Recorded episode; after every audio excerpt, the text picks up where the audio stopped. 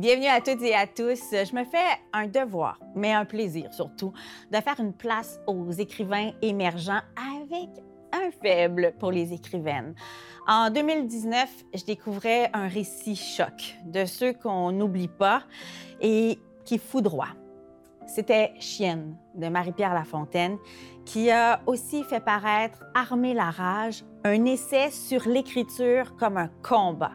Et vous allez comprendre pourquoi en la rencontrant.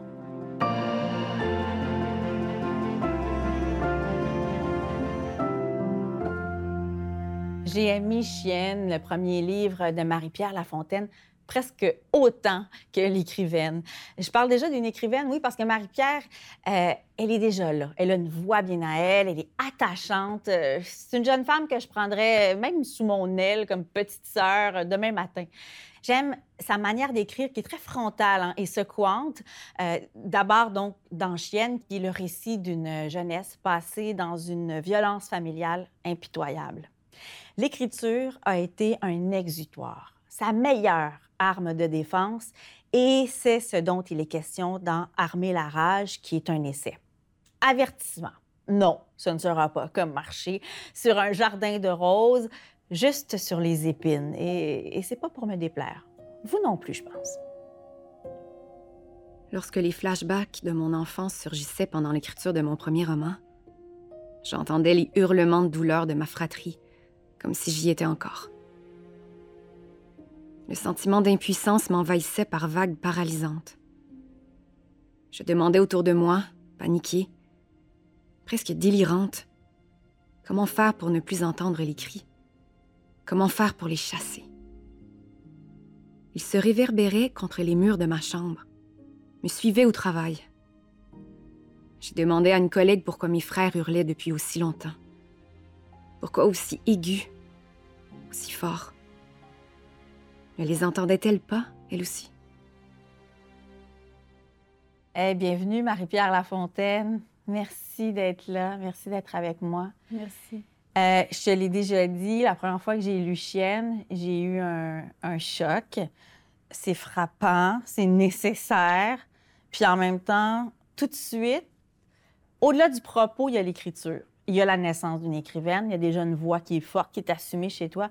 Moi, j'ai tout de suite été conquise par ta voix, puis on dirait que j'ai tout de suite eu envie de te prendre sous, sous mon aile, tu sais, de dire, ah, tu sais, il y a comme chez toi quelque chose, puis tu vas me dire, euh, tu, me diras si on t'a déjà dit ça, mais de, de, de très, à la fois, t'es fragile, mais t'es tellement forte aussi, tu sais.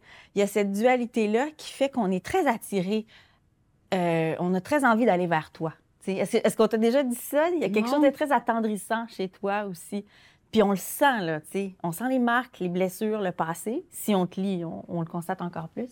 Merci, c'est gentil, c'est intéressant parce qu'on m'a beaucoup dit que j'étais forte quand euh, Chienne, je l'avais écrit dans le cadre de mon mémoire de maîtrise, puis c'est quelque chose qu'on me répétait souvent que j'étais forte, puis j'avais beaucoup de difficultés à le recevoir parce que j'avais l'impression qu'on me donnait une injonction, donc sois forte. Ah oui. Alors que je traversais une période très difficile, l'écriture de Chienne a été très, euh, c'était une épreuve émotive, puis j'en ai, j'ai voulu en faire une épreuve littéraire aussi, donc travailler cette écriture-là dans une euh, dans une rigueur puis dans une exigence pour me situer du côté de la littérature, ce, que, ce qui était mon rêve. Je l'ai été écrivaine.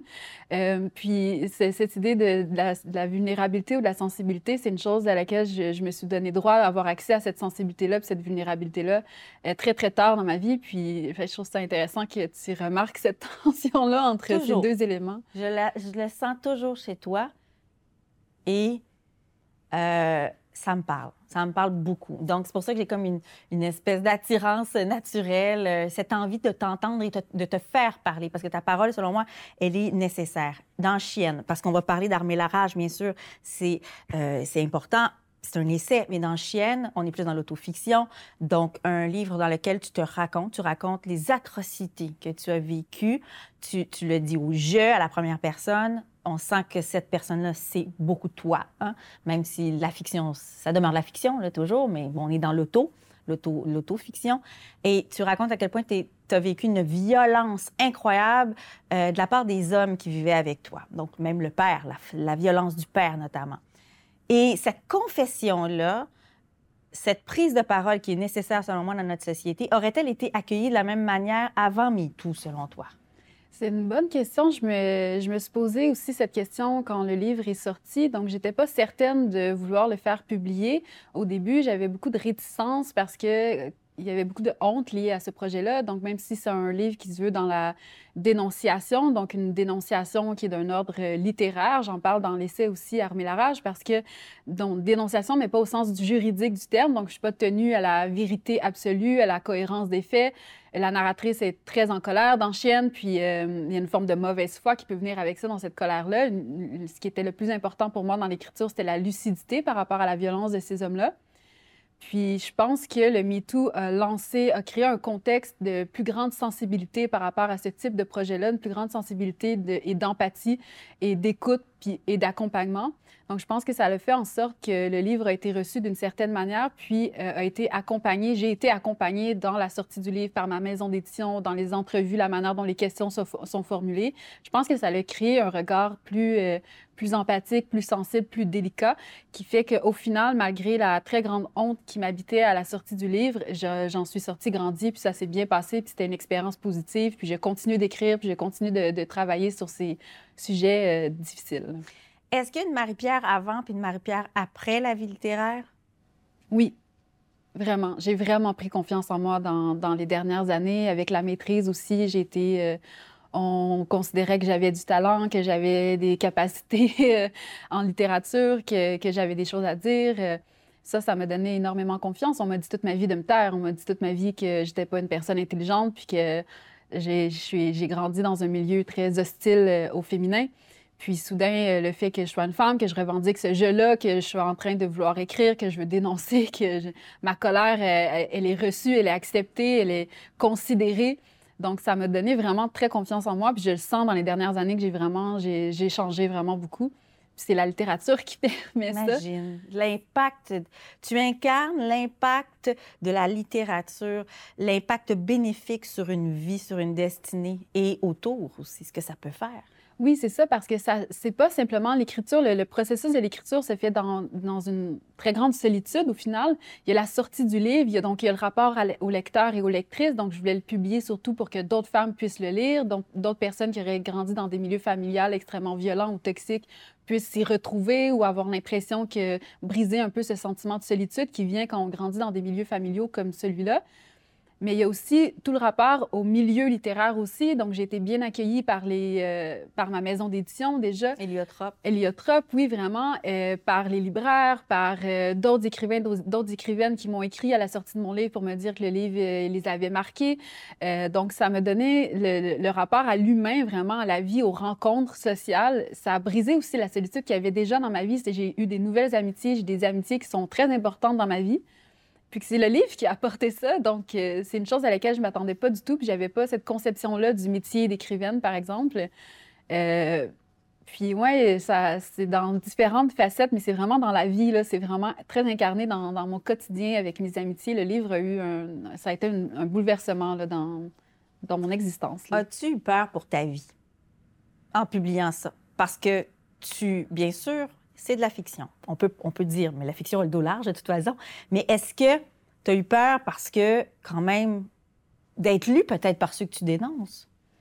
Euh, je me convainquais beaucoup que je, ne serais pas lue par les personnes que, je dénonce. Donc, euh, parce que je viens pas d'un milieu euh, très euh, littéraire. Le livre s'adressait pas à mes parents, par exemple. Le livre s'adresse, il est vraiment, je voulais transgresser l'interdit de dire qui touche des milieux familiaux violents comme celui-là. Donc, c'est vraiment d'aller transgresser l'interdit lui-même qui touche, par exemple, dans des relations incestueuses, l'interdit touche la parole, donc vraiment le dire. Donc, c'est ça que je transgressais. Donc, le, livre ne s'adressait pas à ma famille, par exemple. Puis, euh, la fiction, justement, on dit qu'elle a le dos large, elle était très importante, cette dimension fictive dans le projet aussi, parce que ça protégeait mon intimité. Ouais, c'est pour ça que j'insiste toujours. Oui, c'est ça, c'est ça, parce que ça protégeait mon intimité, ça devenait une forme de bouclier. Le lecteur ou la lectrice qui me lit ne peut pas savoir exactement qu'est-ce qui est vrai, qu'est-ce qui s'est passé pour vrai ou non. Euh, on ne peut pas me capturer. Donc, on ne peut pas capturer la narratrice, on ne peut pas me capturer à l'intérieur de ce livre-là non plus. J'ai une très grande part de liberté. Cette, fiction m'a donné cette liberté, puis je refuse d'être capturée et d'être enfermée où que ce soit jusqu'à la fin de mes jours. Je revendique cette liberté qu'on m'a enlevée que j'ai, à, laquelle j'ai pu toucher très tard dans ma vie. Puis la fiction, c'est pour ça que c'est aussi important dans mon travail, puis je, je la revendique aussi parce que c'est mon espace de liberté. Hmm. Tu sais, quand on parle des fois que le, le moi rejoint le monde, t'en es l'exemple. Je vais, lire un extrait. Nous savons toutes depuis notre plus jeune âge que nous pourrions être la cible d'attaques haineuses, que notre sécurité ne va pas de soi, qu'il faut la construire. Nous sommes nombreuses à connaître des survivantes agressées chez elles par des hommes de leur entourage. Nous connaissons des amis qui se sont fait suivre dans la rue, des récits d'étudiantes harcelées par leur directeur de thèse, etc., etc. Donc, ton histoire rejoint à dans une autre mesure, parfois, souvent même, on, le souhaite parce que c'est un cas extrême, mais ton histoire rejoint la violence faite aux femmes depuis toujours. La violence qui est comme une épée de Damoclès au-dessus de nos têtes, quoi qu'on fasse, quoi qu'on dise, qui est encore là. La peur de sortir le soir, on connaît ça depuis tout le temps. C'est un réflexe. Oui, vraiment. Puis c'est avec l'essai, c'est ce que j'essaie d'aller réfléchir de, la violence, cette dimension-là plus sociale, parce que je trouvais qu'avec Chienne, j'étais vraiment dans, dans le jeu, dans l'intimité, dans le rapport à l'enfance, à, une famille très précise. Puis dans l'essai, j'essayais de réfléchir euh, justement à cette dimension sociale. Donc, qu'est-ce que ça fait euh, Qu'est-ce que ça fait justement d'être une femme et de se promener tard le soir dans la rue et d'avoir peur? On n'a pas besoin d'avoir vécu aucune agression, on n'a pas besoin d'avoir eu l'histoire que moi j'ai eue pour avoir des craintes, d'avoir une forme d'hypervigilance, de l'anxiété, euh, d'avoir des stratégies, donc de parler au téléphone si on, avec une amie pendant qu'on marche, de l'atteler, de choisir le trottoir qui est éclairé. Donc, c'est des stratégies qu'on a appris, qu'on se transmet de femme en femme.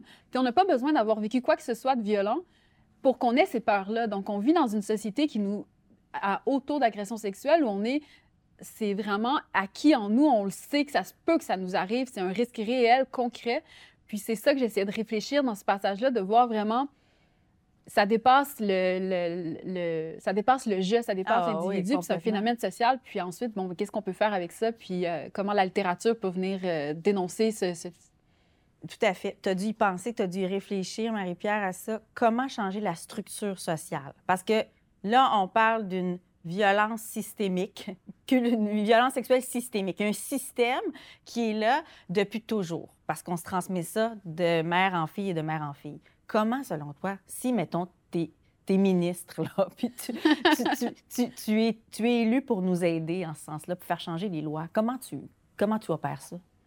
Euh, ben c'est sûr que moi, je ne suis pas dans le système politique, fait que mon arme, c'est vraiment l'écriture. Puis je pense que c'est par la conscientisation, donc de vraiment de donner à comprendre qu'est-ce que c'est que cette réalité, qu'est-ce que c'est que de marcher le soir et d'avoir peur. Je pense qu'il il faut l'avoir vécu vraiment dans son corps, cette peur-là, pour la, comprendre. Puis je pense que la littérature, je dis que c'est mon arme parce que c'est la manière dont je peux donner à représenter ce qui se passe. Euh, ce qui se passe dans, nos corps, ce qui se passe dans les milieux familiaux violents. Donc, euh, c'est de vraiment d'aller venir donner une représentation. Je pense que ça permet d'aller comprendre cette réalité-là, d'aller comprendre euh, les impacts de, cette culture-là, dans le fond, de cette violence qui est organisée en système. Ensuite, pour qu'il y ait des réels changements politiques, je pense que ça prend plus d'instruction, donc de vraiment des formations, puis qu'on nous, nous apprenne, les femmes, à nous défendre, à pouvoir lutter, qu'on nous donne des espaces de parole mixtes, pluriels. Euh, donc, je pense que ça serait ça, mais c'est une bonne question. j'ai très tôt rêvé de devenir écrivaine. Dès que j'ai eu l'âge de formuler une pensée, j'ai commencé à inventer des fictions, à imaginer des histoires de fuite et de survie. Ma mère souhaitait la même chose pour elle. Nous partagions, chacune de notre côté, une soif de liberté et de reconnaissance. Elle pouvait passer des après-midi entiers à écrire. Elle inventait des personnages de voyantes qui prédisaient des accidents tragiques et des crimes atroces.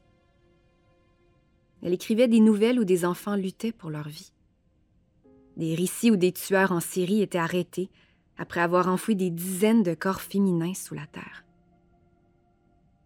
Vouloir être lue est le seul désir qu'elle ait jamais osé exprimer. Elle en parlait du bout des lèvres, comme d'un secret honteux. En abandonnant ses rêves d'écriture, elle a abdiqué sa propre vie et l'a laissé aux mains de mon père, son mari, un psychopathe. Marie-Pierre Lafontaine, armée la rage, J'adore le sous-titre. Pour une littérature de combat. Donc, la littérature peut devenir un combat. Euh, tu livres un, un, regard qui est intime et politique sur les traumas sexuels. Tu, tu contribues, puis là, je fais un lien avec, euh, avec ce qu'on entendait précédemment, ce que tu nous confiais, mais tu contribues vraiment à faire un changement social, à changer quelque chose à partir de ça, à partir de ce que tu nous, que tu nous racontes et à partir de cet essai-là. Oui, je pense que la littérature peut. Euh, J'y crois au pouvoir politique de la littérature Voilà. très fort, peut-être même de manière un peu naïve, mais je pense qu'on peut. C'est sûr qu'avec les livres, ça se passe un lecteur, une lectrice à la fois. Donc, on est. Je pense que s'il y a un changement qui est possible, c'est vraiment dans l'intimité de la lecture, donc c'est dans ce, rapport, dans ce rapport-là, mais aussi en donnant. à- à- en donnant de la place à cette parole-là aussi, puis je pense qu'on peut euh, comme déclencher des, des, des rapports plus empathiques et sensibles à ces sujets-là, une conscientisation. Euh, mais je crois vraiment au pouvoir. euh, je sais que ça. Je pense que ça fait de moi une personne très naïve, mais j'y crois absolument. Puis je pense que ça peut, euh, il peut avoir une littérature de combat au sens où une manière de refuser. Pour moi, la littérature aussi, c'est une manière de dire non. Je, refuse qu'on m'ait fait subir autant de violence. Je refuse que cette violence revienne dans ma vie. C'est vraiment dans ce sens-là aussi que c'est défensif, que ça peut représenter une forme de contre-attaque. Donc, de détourner les interdits qui, nous touchent, les femmes, au quotidien puis dans nos intimités. Encore faut-il que ça se rende entre les bonnes mains. Oui, Ça, exactement. faudrait. Ça, faudrait. C'est important. faudrait faire des envois massifs. Euh, de- dans- en écrivant Armer la rage, puis en écrivant Chienne, et en te lis- après, après t'avoir lu, quand tu as écrit ça, je me suis dit, est-ce que ça a aidé Marie-Pierre à pardonner? Non, je ne pardonne pas. Je ne pardonne pas. Euh, je, me disais souvent que le mot impardonnable existait, alors que j'y avais droit si ce mot existait. Je ne suis pas du tout dans le pardon. Je suis davantage dans une idée d'acceptation. Donc, accepter euh, la vie que j'ai eue. J'ai eu une vie extrêmement difficile. Donc, j'accepte, c'est arrivé. Qu'est-ce que je peux en faire à partir de là? Comment je peux construire, comment je peux créer à partir de, ce matériel biographique-là? Mais je ne pardonne rien ni personne. J'aime ton aplomb. Veux-tu des enfants? Non, je pense que je pense que c'est pas une chose qui va m'arriver euh, dans ma vie. Euh, c'est une question que je me pose. J'ai j'ai 34 ans. Ben oui. Mais je pense que si je faisais un enfant, je le ferais seule euh, pour être sûre que, je sais pas, c'est difficile pour moi d'a- d'avoir des rapports de très grande confiance avec des hommes. Donc, j'ai vécu la violence que j'ai vécue, je l'ai vécue de la part de la main des hommes. Donc, euh, je pense pas que c'est une chose euh, qui va m'arriver, mais l'écriture m'apporte, euh, pas mais, et l'écriture m'apporte énormément de joie dans ma vie. Donc, pour l'instant, euh, c'est à, l'écriture que je, me, je consacre la plupart de mon temps. L'écriture comme réceptacle de tout, euh, finalement. Et j'allais Là, tu as commencé à répondre à ma question par rapport aux hommes. Je me dis, peux-tu faire confiance encore? Crois-tu au pouvoir de l'amour quand il vient d'un homme? Je pense que euh, je suis en train de transiter tranquillement vers ce, ce désir-là d'amour. Je pense que c'est vraiment important. J'ai euh, une sœur qui est très, avec de laquelle je suis très près, donc j'ai de l'amour dans ma vie, j'ai des amitiés. C'est vraiment un sentiment important dans, au quotidien pour moi. J'aime pas beaucoup la solitude. Euh, l'amour plus romantique, je suis en train de vouloir attendre vers ça tranquillement dans ma vie. C'est venu très tard, j'ai 34 ans. Je suis en train de l'espérer, de l'imaginer, d'y rêver. Puis, euh, mais je pense que c'est l'écriture aussi, ça me sert à ça, à, à vouloir poser des limites. Donc, je pose des limites dans les textes. Je, je- je suis en train de manifester par l'écriture ce refus de la violence. Donc, il me reste à faire ce pas pour que ça se manifeste aussi dans ma vie intime, ce refus de la violence, puis que je puisse partir au premier signe de violence et ne, non pas rester. Donc, je suis vraiment en train, de- c'est vraiment, dans, je suis dans ce moment, mouvement-là dans ma vie personnelle. euh. Crois-tu en la douceur des hommes? Oui, Ça se manifeste aussi. Oui, je pense que j'ai des amis à l'université euh, euh, qui sont des hommes très doux, très gentils, euh, qui me lisent avec beaucoup d'attention, qui viennent à mes lancements, qui, qui m'écrivent des mots gentils. Donc, la- cette douceur-là, j'y crois absolument. Puis je pense qu'on doit, on doit s'y approcher. Là. Je pense que c'est ça qu'on doit approcher dans nos rapports avec les hommes. là. Moi, je suis positive. Est-ce que tu l'es? Est-ce que tu crois en ce changement, euh, ce changement graduel, justement, du, du- du- de la violence des hommes, de- du, mal qu'on qu'on leur attribue souvent avec raison, malheureusement, parfois. Ouais. Oui, je pense que oui. Je pense aussi qu'il y a une plus grande. Euh, avec le mouvement MeToo, on en parlait tantôt, je pense aussi que les hommes aussi ont été confrontés dans ce mouvement-là, vraiment. ça leur a. Je, je pense qu'il y a beaucoup d'hommes, il y a des hommes autour de moi vraiment qui ont eu peur, donc peur d'être accusé. Donc, euh, ça amène une forme, c'est pas la peur qu'on revendique, mais davantage la remise en question que la peur peut amener. Donc, euh, cette inquiétude-là de devoir redéfinir leur manière d'appréhender euh, leur rapport avec des femmes dans leur quotidien, et pas nécessairement simplement amoureux, mais avec des collègues à l'université, de ne pas constamment interrompre les femmes, leurs collègues. Donc, tout ce rapport-là, je pense que les tout être humain sensible et intelligent avec un minimalement d'introspection a été percuté par ce mouvement-là. Et ça nous a tous et toutes amenés à, réfléchir à ces enjeux-là. Donc, je, suis très optimiste. Je suis toujours très optimiste comme personne en général. Euh, j'essaie d'être du côté de la lumière, donc euh, je, pense que je suis optimiste. Tu l'es en plus, et il y, a de toi une, lumière tellement forte, tellement vive. Euh, qu'est-ce qu'on écrit après, avoir écrit Chienne et Armée la rage? Est-ce qu'on peut écrire autre chose? Aller ailleurs? C'est comme si tu enfermais la violence dans un tombeau. Est-ce que est-ce que tu vas faire un autre tombeau ou ce sera autre chose? Euh, j'ai pas terminé d'écrire sur cette enfance euh, dans Chienne. Donc, dans Chienne, le rapport était. la narratrice se concentrait davantage dans le rapport au père.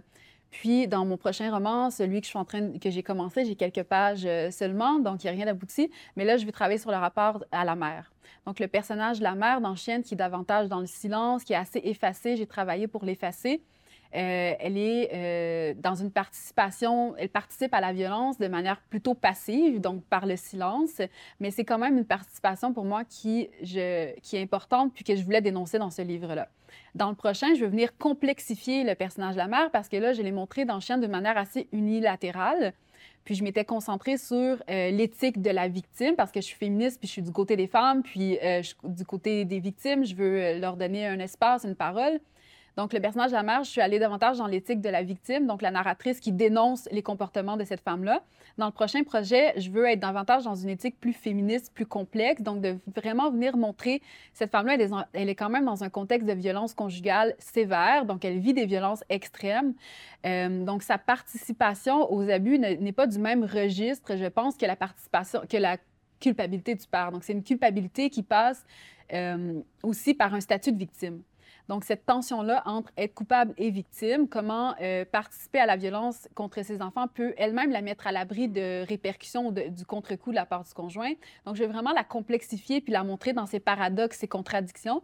Donc, c'est vraiment, je suis en train de me déplacer, mais je pense que j'ai deux, trois livres à, écrire vraiment sur cette enfance ou sur le rapport aux hommes et à la violence, la violence conjugale. J'en ai pas, j'en suis pas sortie, j'en suis pas sortie c'est ce qu'on aime chez toi, c'est le fait que tu puisses nuancer aussi avec tes personnages, euh, qu'ils ne soient pas toujours dans quelque chose qui est justement unilatéral. Euh, oui, sur le coup, mais après, tu les peaufines, tu, tu, tu y vas. Euh, d'une manière hyper intéressante, Marie-Pierre. J'espère sincèrement que ton livre et ta carrière, je ne sais pas ce que tu t'apprêtes à faire comme carrière, oui, le livre, mais tu vas, tu vas enseigner un jour, toi? J'enseigne pour la première fois. Euh, oui, je suis en train de, en ce moment de donner un atelier d'écriture euh, à l'UCAM et ça me remplit de joie. J'adore ça. Je peux pas croire que le mardi soir, je m'en vais euh, enseigner et parler de, littérature et d'écriture et d'éthique de la fiction, de littérature des femmes je trouve ça extrêmement stimulant. Je considère que c'est un immense privilège de faire ça. Puis ça aussi, ça m'a donné confiance en moi dans, les derniers mois. je sens que j'ai pris un coup de confiance en moi c'est vraiment une expérience que je trouve extraordinaire. Euh, je suis vraiment très privilégiée. Puis je continue, sinon, euh, je suis en train de continuer mon doctorat. Je continue de, réfléchir, de réfléchir à la violence, puis à l'écriture. Qu'est-ce que l'écriture peut pour le trauma? Qu'est-ce que le trauma fait à l'écriture? Donc, je continue de, travailler tout seul et de réfléchir. Finalement, l'écriture est devenue ta famille. Euh, je te souhaite que les fondations soient aussi solides que je les entrevois. Merci beaucoup, Marie-Pierre. Merci, merci à toi. Armée la rage est un essai de combat de Marie-Pierre Lafontaine paru aux éditions Héliotrope. Animation et recherche, Claudia Larochelle. Réalisation, Michel Pelletier. Production exécutive, Nadine Dufour. Merci à nos partenaires, la Grande Bibliothèque, les studios Audio Z et le gouvernement du Québec. Claudia à la page est une émission de Savoir Média disponible en ligne, à la télé et en balado-diffusion.